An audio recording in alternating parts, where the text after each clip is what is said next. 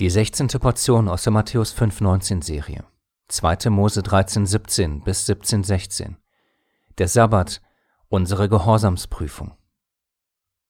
2. Mose 16,4. Da sprach der Höchste zu Mose, siehe, ich werde euch Brot vom Himmel regnen lassen, und das Volk soll hinausgehen und den täglichen Bedarf an jedem Tag sammeln, damit ich es prüfe, ob es in meinem Gesetz wandeln wird oder nicht. Die Auswahl an Themen für diese Portion sind die folgenden. Das Herr Gottes, der Lobgesang nach dem Exodus, der Sabbat, unser Prüfstein, Murren und Hadern, das warnende Beispiel. Gottes Segen beim Prüfen der Inhalte. Die Armee Gottes. In den vergangenen Lesungen kam immer wieder ein bestimmter Begriff vor, auf den wir nicht eingegangen sind. Drei kurze Beispiele dazu. 2. Mose 7,4 Und der Pharao wird nicht auf euch hören, und ich werde meine Hand an Ägypten legen und meine Heere, mein Volk, die Kinder Israel, aus dem Land Ägypten herausführen durch große Gerichte. 2. Mose 12,17 Und so haltet das Fest der ungesäuerten Brote, denn an eben diesem Tag habe ich eure Heere aus dem Land Ägypten herausgeführt und ihr sollt diesen Tag halten bei euren Geschlechtern als ewige Satzung. Und 2. Mose 12, 41. Und es geschah am Ende der 430 Jahre, und es geschah an eben diesem Tag, dass alle Heere des Höchsten aus dem Land Ägypten auszogen. Das Wort, um das es geht, ist das Herr. Der Allmächtige hat, laut seinen eigenen Worten, sein Volk aus Ägypten befreit, und dieses Volk beschreibt er als Söhne bzw. Kinder Israel und als sein Herr. Wobei es nicht zu vergessen gilt, dass der Ehrenname Israel selbst auch für Gotteskämpfer oder Kämpfer für Gott steht. Das heißt, mit diesen beiden Tatsachen konfrontiert, sollte es uns nicht wundern, wenn geschrieben steht, der Höchste ist ein Kriegsmann. 2. Mose 15,3 nun ist es so, dass in der Zeit der unnötigen Kriege aus Hass, Habsucht, Machtgier und dergleichen jedwedes Kriegsszenario für uns ganz automatisch nichts mit Gott zu tun hat. In unseren Köpfen sind Gott und Krieg meist unvereinbare Gegensätze. Das ist erst einmal nicht falsch, aber dennoch gibt es Kriege, die der Allmächtige befiehlt, wie wir in den noch folgenden Kapiteln lesen werden. Daher müssen wir verstehen, warum manchmal Kriege nötig sind, Sollten wir uns nicht damit beschäftigen und die göttlichen Gründe dahinter nicht verstehen, könnte es passieren, dass sich unser gesamtes Verständnis über sein Wesen verzerrt. Völlig unabhängig davon, dass Gott ganz klar keine Kriege möchte, dürfen wir nicht vergessen, was wir soeben gelesen haben. Für alle Gedanken also, die in die Richtung gehen, ja, das mit den Kriegen war damals, aber durch das Kreuz hat sich alles geändert, gilt es zu beachten, dass zum Beispiel Folgendes geschrieben steht dies ist nur eines von vielen Beispielen, die uns einen Blick auf die zukünftigen Ereignisse geben. Offenbarung 21, 11 bis 15. Und ich sah den Himmel geöffnet, und siehe, ein weißes Pferd, und der darauf saß, heißt, der Treue und der Wahrhaftige. Und in Gerechtigkeit richtet und kämpft er. Seine Augen aber sind wie eine Feuerflamme, und auf seinem Haupt sind viele Kronen, und er trägt einen Namen geschrieben, den niemand kennt als nur er selbst. Und er ist bekleidet mit einem Gewand, das in Blut getaucht ist, und sein Name heißt das Wort Gottes. Und die Heere im Himmel folgten ihm nach auf weißen Pferden, und sie waren bekleidet mit weißer und reiner Leinwand. Und aus seinem Mund geht ein scharfes Schwert hervor, damit er die Heidenvölker mit ihm schlage, und er wird sie mit eisernem Stab weiden und er tritt die Weinkelter des Grimmes und des Zornes Gottes, des Allmächtigen. Dieser eine allein wahre und allmächtige Gott, unser himmlischer Vater, wird durch seinen Sohn Gerechtigkeit in diese Welt bringen. Wie?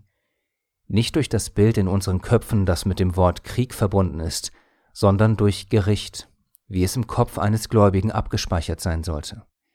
Anders ausgedrückt, Gott bringt nicht Krieg in diese Welt, wie wir ihn kennen, sondern er bringt Gerechtigkeit in diese Welt, indem er gerecht richtet. Und dieses gerechte Gericht muss kommen. Warum? Damit endlich wahrhaftiger Frieden herrscht. Bis dahin heißt das für uns, Sein Volk ist nicht von ihm dazu bestimmt und erwählt worden, damit es wegen der unverdienten Gnade die Hände in den Schoß legt, sondern das Volk, also wir, müssen für ihn kämpfen. Aber wie? Bevor wir diese Frage kurz und knapp beantworten, zurück zu den Ereignissen damals, aus denen wir lernen dürfen. Erst recht, wenn wir uns den zeitlichen Ablauf genauer ansehen. Bis zu dieser Lesung war er wie folgt. Das Volk hat zu Gott geschrien, Gott hat das Schreien erhört, Gott bringt das gerechte Gericht über Ägypten, Israel wird aus der Knechtschaft befreit und soll nun Gott allein dienen. Auf dem Weg zurück in die Heimat geschieht dann Folgendes. 2. Mose 13, 17. Und es geschah, als der Pharao das Volk ziehen ließ, da führte sie Gott nicht auf die Straße durch das Land der Philister, obwohl sie die nächste war. Denn Gott sprach, es könnte das Volk reuen, wenn es Kämpfe vor sich sehen würde, und es könnte wieder nach Ägypten umkehren. Gott lässt es also unmittelbar nach der Befreiung nicht zu, dass sein Volk über die Maßen geprüft wird. Da heutzutage seine Kinder nicht gleichzeitig von ihm aufgeweckt und befreit werden, befinden sie sich in logischer Weise unterschiedlichen Stadien. So ähnlich wie in einem wirklichen Heer gibt es also auch in den Herrscharen Gottes Neulinge. Das heißt, jeder von uns fängt irgendwann seinen Wandel mit und für Gott an. In dieser Anfangszeit stehen wir unter einem besonderen Schutz. Dies sagen wir nicht als eine universelle Regel, sondern als ein Muster, was uns die Heilige Schrift, wie zum Beispiel in dieser Portion, aufzeigt. Auch durften wir wiederholte Male mit anderen Brüdern und Schwestern dieses Muster live miterleben. Natürlich gab es und gibt es Ausnahmen.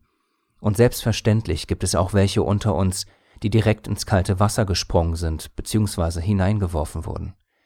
Oder, und das wird wohl der größte Teil von uns sein, sich direkt in verbale Bibeldiskussionskämpfe gestürzt haben, die erst einmal nur zu blauen Flecken und Schmerzen geführt haben, und das meist auf beiden Seiten. Bevor wir hier abdriften, zurück zu dem besonderen Schutz zu Beginn unseres Wandels und dem prophetischen Bild, was uns in dieser Portion aufgezeigt wird. Dazu kurz zwei Stellen. 2. Mose 14, 19 bis 20. Und der Engel Gottes, der vor dem Heer Israels herzog, brach auf und trat hinter sie und die Wolkensäule brach auf von vorn und stellte sich hinter sie. Und sie kam zwischen das Heer der Ägypter und das Heer Israels, und sie wurde dort Wolke und Finsternis, und erleuchtete hier die Nacht. Und so näherte jenes sich diesem die ganze Nacht nicht. Und 2. Mose 14, 14. Der Höchste wird für euch kämpfen, und ihr sollt still sein. Dieser letzte Vers ist keine generelle Aussage, dass wir nie etwas sagen und tun sollen, denn wir wissen ja, dass es dazu unzählige wiederum steht geschrieben Verse gibt, die das Gegenteil bezeugen. Durchaus müssen die Heerlager Israels kämpfen, ansonsten wäre es ja kein Heer, aber eben alles zu seiner Zeit. So damals für sie, als auch heute für uns. Ein Beispiel dazu. Nimmt man die Meeresteilung damals im übertragenen Sinn als Zeitpunkt der Taufe, siehe 1. Korinther 10, 2, sie wurden auch alle auf Mose getauft in der Wolke und im Meer, dann könnte man sagen, dass nach diesem Zeitpunkt die Prüfungen Gottes für das Volk starteten, zu denen wir gleich noch kommen werden, und dann anschließend die Kämpfe begannen, die man für Gott kämpfen musste. Dies ist natürlich alles ein Bild auf unser Leben heute. Und obwohl dieses Bild so kristallklar ist, heißt das auf keinen Fall, dass das immer nach diesem Schema ablaufen muss. Dennoch tut es das sehr, sehr häufig. Warum? Weil wir Israel sind und die Geschichte des Volkes weiterführen. Prediger 3,15 Was da ist, das ist schon vor Zeiten gewesen, und auch was sein wird, ist schon vor Zeiten gewesen. Und Gott sucht das Vergangene wieder hervor. Für alle unter uns, die sich stark mit der Teilung des Reiches beschäftigen bzw. sich da gut auskennen, es ist nicht uninteressant, dass aktuell die verlorenen zehn Stämme diesen speziellen Namen tragen, Israel. Soll nicht heißen, dass Bruder Judah nicht auch zu Israel gehört oder sie nicht für Gott gekämpft haben. Mehr als alle anderen haben sie gekämpft, vor allem physisch, aber der geistliche Kampf überragt das physische, so wie es uns die Bibel von Anfang bis Ende lehrt. Daher gilt für uns Epheser 6,12 Denn unser Kampf ist nicht gegen Fleisch und Blut, sondern gegen die Fürstentümer, gegen die Gewalten, gegen die Weltbeherrscher dieser Finsternis, gegen die geistlichen Mächte der Bosheit in den himmlischen Örtern. Wir hätten gerne mit diesem Vers den Abschnitt beendet, aber im Zeitalter des Internets muss dazu zumindest kurz etwas gesagt werden. Epheser 6,12 ist kein Rechtfertigungsvers dafür, dass wir uns den halben Tag mit den Machenschaften Satans und seiner Lakaien beschäftigen.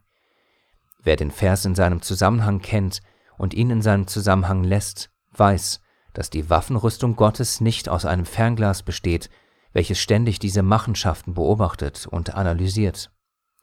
Sollte man das denken und leben, wird man im Heerlager Gottes sehr wahrscheinlich ganz hinten aufgestellt werden.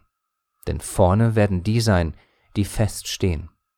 So steht nun fest, eure Lenden umgürtet mit Wahrheit und angetan mit dem Brustpanzer der Gerechtigkeit und die Füße gestiefelt mit der Bereitschaft zum Zeugnis für das Evangelium des Friedens.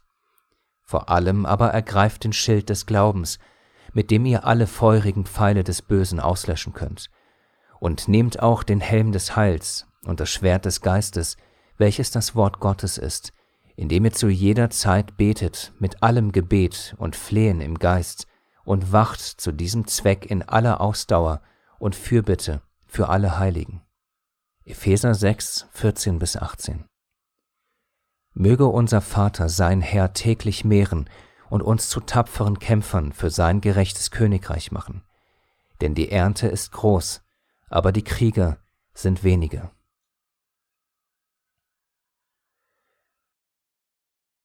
Der Lobgesang nach dem Exodus. Jeder von uns kennt wahrscheinlich dieses Phänomen. Man hört ein Lied, das man seit Jahren nicht gehört hat, und man könnte sofort den Text mitsingen. Dieses Phänomen ist keines der Neuzeit, sondern ein biblisches Prinzip, bei dem ein Lied nicht mit sinnlosen Wörtern gefüllt wird, sondern mit dem Lob für Gott. Wenn wir uns den Fokus der letzten Lesung vor Augen führen, die Erinnerung an die Machttaten Gottes, gewinnt das 15. Kapitel nur noch mehr an Bedeutung. Denn hier wird der Lob, die Erinnerung an seine Taten mit einem Lied kombiniert und so ganz praktisch umgesetzt. Kurz zwei Verse aus diesem Lobgesang. 2. Mose 15,4 Die Wagen des Pharaos und seine Heeresmacht hat er ins Meer gestürzt, und die Auserlesenen seiner Wagenkämpfer sind versunken im Schilfmeer. Und 2. Mose 15, 21.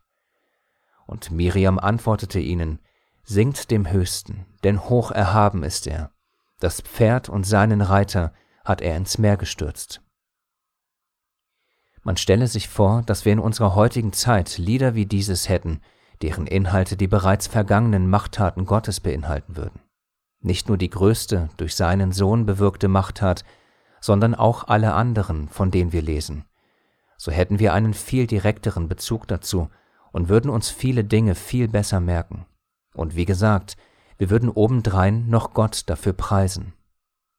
Hebräer 13, 15 Durch ihn lasst uns nun Gott beständig ein Opfer des Lobes darbringen, das ist die Frucht der Lippen, die seinen Namen bekennen. Und wie wir in den vergangenen Kapiteln klar und deutlich lernen durften, sind mit seinem Namen unmittelbar seine Taten verbunden. Daher sollten wir für Männer und Frauen Gottes beten, die musikalisch begnadet sind und dieses biblische Prinzip praktisch umsetzen. Psalm 51, 17 Herr, tu meine Lippen auf, und mein Mund wird dein Lob verkünden. Zum Abschluss noch ein Vers, der aufzeigt, dass dieses Prinzip bis ans Ende seine Gültigkeit bewahren wird und wir es daher auch für uns als wichtig erachten sollten. Offenbarung 15, 2 bis 3 und ich sah etwas wie ein gläsernes Meer, mit Feuer vermischt, und die, welche als Überwinder hervorgegangen waren, über das Tier und über sein Bild und über sein Mahlzeichen, über die Zahl seines Namens, standen an dem gläsernen Meer und hatten Hafen Gottes. Und sie singen das Lied Moses, des Knechtes Gottes, und das Lied des Lammes, und sprechen, Groß und wunderbar sind deine Werke, o Herr, Gott, du Allmächtiger. Gerecht und wahrhaftig sind deine Wege, du König der Heiligen.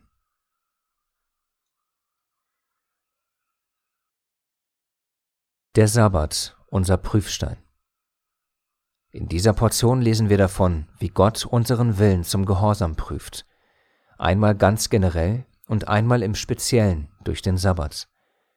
2. Mose 16, 4 und Vers 26. Da sprach der Höchste zu Mose, siehe, ich werde euch Brot vom Himmel regnen lassen, und das Volk soll hinausgehen und den täglichen Bedarf an jedem Tag sammeln, damit ich es prüfe, ob es in meinem Gesetz wandeln wird oder nicht. Sechs Tage sollt ihr es sammeln, aber am siebten Tag ist der Sabbat, da wird keines zu finden sein. Das heißt, dass der Allmächtige sich ein spezielles Gebot heraussucht, um durch dieses eine Gebot unseren generellen Gehorsam ihm gegenüber zu prüfen. Das Gebot, das er sich in seiner Allwissenheit ausgesucht hat, ist, wie wir soeben gelesen haben, der Sabbat. Auch heute ist der Vorgang in der praktischen Umsetzung unverändert. Denn für viele, viele Gläubige ist das Halten seines heiligen Sabbats der erste Schritt im neuen Gehorsam zurück zu allen seinen Geboten. Anders ausgedrückt, die ewige Gültigkeit des Sabbats ist wie eine Art Türöffner zu der Fülle seiner heiligen Weisung, sprich zu seinem heiligen Gesetz. Das heißt Sabbat zuerst, dann der Rest. Diese Tatsache ist umso interessanter, da der zeitliche Vorgang damals genauso war. Soll heißen, auch das Volk hatte damals das Gesetz noch gar nicht erhalten, das geschieht erst ab Kapitel 20, aber es wird dennoch vorab schon durch den Sabbat geprüft, ob es dann später ganz und gar gegenüber seinem heiligen Gesetz gehorsam sein will oder nicht. Noch einmal die Aussage des Allmächtigen dazu, damit ich es prüfe, ob es in meinem Gesetz wandeln wird oder nicht. Man könnte in der direkten Umsetzung dieser Sabbatprüfung Gottes sagen, wer schon ein Problem mit dem Sabbat hat, wird sehr wahrscheinlich den Rest seiner heiligen Gebote auch nicht tun. Oder anders formuliert, für viele ist der Sabbat eine Art Gradmesser oder im schlimmsten Fall sogar ein Stein des Anstoßes für die Gültigkeit des Gesetzes. Hat man diese Prüfung aber bestanden, folgt der Rest meist automatisch. Dieses Verständnis sehen wir direkt vor unseren Augen geschehen. Das heißt, in diesen Kapiteln wird die heutige Zeit mit der Geschichte des Volkes zusammen beschrieben, so dass wir aus ihr viel Praktisches lernen dürfen. Aber nicht, um dadurch andere schneller in die Schublade der Sabbatbrecher zu stecken oder gar über sie zu richten, sondern um zu verstehen, dass Gott uns prüft, und zwar uns alle, auch die, die seine Gebote halten und tun.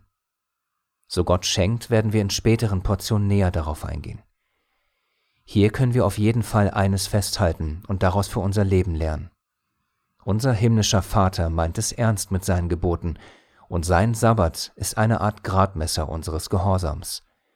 Haben wir also Herausforderungen rund um das Halten des Sabbats, sollten wir diese ernst nehmen, sehr ernst. Wir können aus eigener Erfahrung sagen, dass viele Brüder und Schwestern durch den Sabbat in Verbindung mit der Arbeit Herausforderungen in ihrem Glaubensleben erlebt haben. So auch wir selbst. Aber genauso haben wir auch erlebt, wie Gott die undenkbarsten Dinge tut, wenn sein Sohn oder seine Tochter sich ohne Wenn und Aber zum Halten dieses Tages entscheidet. Erst letzten Sabbat hat ein Bruder erzählt, wie jemand nach dem allseits bekannten Sabbatkampf bezüglich Samstagsarbeit sich für Gott und sein heiliges Gebot entschieden hat. Daraufhin hat sein Chef direkt in der nächsten Woche den Arbeitsablauf von Montag bis Samstag auf Montag bis Freitag verkürzt. Und das gleich fürs ganze Unternehmen. Halleluja. Dies ist nur eines von vielen Beispielen, wie Gott Segen in unser Leben als auch in das Leben anderer um uns herum bringt, wenn wir ihm bedingungslos gehorchen. Gerne darf sich ein jeder von uns durch solche und ähnliche Ereignisse ermutigt fühlen, sowohl für Glaubenskämpfe rund um den Sabbat als auch für alle anderen Kämpfe. Denn dieses ermutigt fühlen ist das biblische Prinzip, welches wir zuvor lernen durften. Wir erinnern uns an seine Wunder, sowohl von damals als auch von heute. Das heißt, wir sollen uns auch an die Wunder in unserem eigenen Leben als auch im Leben unserer Brüder und Schwestern erinnern. Am Rande ein kleiner praktischer Tipp dazu, der große Wirkung hat und der auch perfekt zu diesem als auch zum letzten Abschnitt passt. Zieh es in Erwägung, dir die Wunder Gottes, die im Leben deiner Brüder und Schwestern passieren, aber vor allem die Wunder, die in deinem eigenen Leben geschehen, irgendwo zu notieren. Warum? Um dich selbst immer wieder daran zu erinnern, wenn du sie liest. Dadurch wirst du Kraft, Mut, Zuversicht und Hoffnung schöpfen. Denn oft ist es so, dass wir seine Wunder in unserem Leben schnell vergessen. Damit das nicht geschieht, zeigt uns unser himmlischer Vater dieses Prinzip auf, erinnere dich an meine Wunder, die ich hab niederschreiben lassen. Nach dieser Randbemerkung zurück zu der Verbindung aus Wunder, Erinnern und geprüft werden, welches wir häufiger in der Heiligen Schrift lesen. Hier ein Beispiel dazu, das gut zur aktuellen Portion passt. 5. Mose 8, 2 bis 6. Und du sollst dich an den ganzen Weg erinnern, den der Höchste, dein Gott, dich hat wandern lassen, diese 40 Jahre in der Wüste, um dich zu demütigen, um dich zu prüfen, um zu erkennen, was in deinem Herzen ist, ob du seine Gebote halten würdest oder nicht.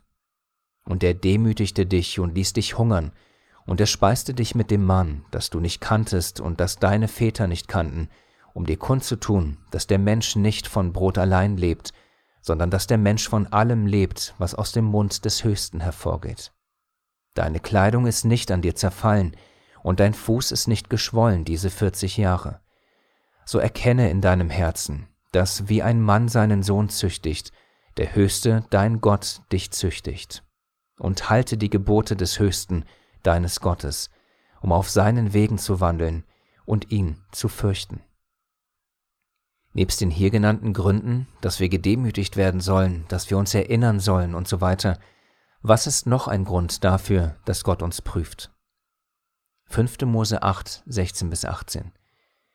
Gott, der dich in der Wüste mit Mahn speiste, das deine Väter nicht kannten, um dich zu demütigen und um dich zu prüfen, damit er dir Gutes tue an deinem Ende, und du in deinem Herzen sprichst, meine Kraft und die Stärke meiner Hand hat mir dieses Vermögen verschafft sondern du sollst dich daran erinnern, dass der Höchste dein Gottes ist, der dir Kraft gibt, Vermögen zu schaffen, damit er seinen Bund aufrechterhalte, den er deinen Vätern geschworen hat, wie es an diesem Tag ist.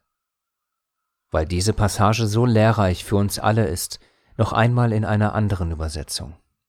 5. Mose 8, 16 bis 18. Und er, Gott, gab euch mitten in der Wüste Manna zu essen, von dem eure Vorfahren noch nichts wussten. Durch Gefahr und Mangel wollte er euch vor Augen führen, dass ihr ganz auf ihn angewiesen seid. Er wollte euch auf die Probe stellen, um euch am Ende mit Wohltaten zu überhäufen. Vergesst das nicht und lasst euch nicht einfallen zu sagen, das alles haben wir uns selbst zu verdanken. Mit unserer Hände Arbeit haben wir uns diesen Wohlstand geschaffen. Seid euch vielmehr bewusst, dass der Höchste, euer Gott, euch die Kraft gab, mit der ihr dies alles erreicht habt. Und er hat es getan, weil er zu den Zusagen steht, die er euren Vorfahren gegeben hat, wie ihr das heute sehen könnt. Für uns ist diese Stelle eine der lehrreichsten Passagen in der gesamten Bibel. Die Fülle und Tragweite der Worte, das Vorgehen Gottes mit uns, die praktischen Auswirkungen auf unser Glaubensleben, Gottes Wesen als unser himmlischer Vater, seine ewige Treue zu dem, was er gesprochen und zugesagt hat, und vieles, vieles mehr stecken in diesen paar Versen. So der Vater schenkt und wir noch leben, werden wir in ein paar Monaten näher darauf eingehen. Wir freuen uns auf jeden Fall jetzt schon darauf. Murren und Hadern, das warnende Beispiel. 2. Mose 15, 24. Und das Volk murrte gegen Mose und sprach, was sollen wir trinken? Jährlich wiederkehrend passiert es immer wieder während dieser Portion, dass schnell Worte wie die folgenden fallen, also so hätte ich sicherlich nicht reagiert. Ehe wir später darauf eingehen, dass wir vorsichtig mit solchen und ähnlichen Aussagen sein sollten, kurz vorab eine grundsätzliche und leicht verständliche Gesetzmäßigkeit, die uns allen bewusst sein sollte. Vergessen ist das Gegenteil von Erinnern. Undankbarkeit das von Dankbarkeit und Kleinglaube das Gegenteil von einem großen Glauben. Logisch. Nun die Verbindung zwischen diesen drei Gegensätzen. Erinnere ich mich an die Wunder Gottes, so wachse ich in der Dankbarkeit ihm gegenüber und mein Glaube wird gefestigt und nimmt zu. Erinnern, Dankbarkeit und Glaubensstärke hängen also unmittelbar miteinander zusammen. Man denke hierzu kurz zurück an unseren Notizblock mit den Wundern Gottes. Die Verbindung zwischen den Gegensätzen ist genauso logisch. Das heißt, erinnern wir uns nicht und vergessen, kann es schnell passieren, dass wir undankbar für das werden, was Gott für uns getan hat, und unser Glaube wird geschmälert. Dann fehlt nur noch ein Schritt und das Murren beginnt, ganz so wie wir es hier in der Portion als warnendes Beispiel lernen dürfen. Daher sollten, vielmehr müssen wir uns selbst fragen, murre ich? Wenn ja, warum? Vielleicht kann bei dieser Frage ein kurzer Blick ins Hebräische hilfreich sein, denn das Wort für murren gibt vielleicht den Grund für diesen Zustand wieder. Das Wort lun bedeutet in seiner Grundform so etwas wie verweilen, dableiben, stehenbleiben und dergleichen. Was haben aber diese Wörter mit murren gemeinsam? In erster Linie, dass derjenige, der gerade murrt, nur seinen aktuellen Zustand betrachtet, das heißt, er verweilt in seiner gegenwärtigen Gemütsverfassung der Unzufriedenheit. Er bleibt da stehen und verweilt in seiner aktuellen Gedanken- und Gefühlswelt. Wenn man aber zurückblicken würde, und zwar nüchtern und objektiv, dann würde man nicht unzufrieden und undankbar sagen, früher war alles besser, sondern man würde sich daran erinnern, wie sehr man in der Finsternis war. Und man nun froh sein darf und sollte, dass man mit Gott in Zuversicht nach vorne blicken darf. Verweile ich aber nur in meinem Ist-Zustand der Unzufriedenheit, ist die Wahrscheinlichkeit sehr groß, dass ich, wie jene damals, das Murren beginne. 1. Korinther 10, 10 bis 11 Murrt auch nicht, so wie auch etliche von ihnen murrten und durch den Verderber umgebracht wurden. Alle diese Dinge aber, die jenen widerfuhren, sind Vorbilder, und sie wurden zur Warnung für uns aufgeschrieben, auf die das Ende der Weltzeiten gekommen ist. Und wenn wir meinen, dass wir selbst nie das getan hätten, was jene damals getan haben, hat Paulus ganz zufällig im nächsten Vers die passenden Worte für uns parat. Darum, wer meint, er stehe, der sehe zu, dass er nicht falle.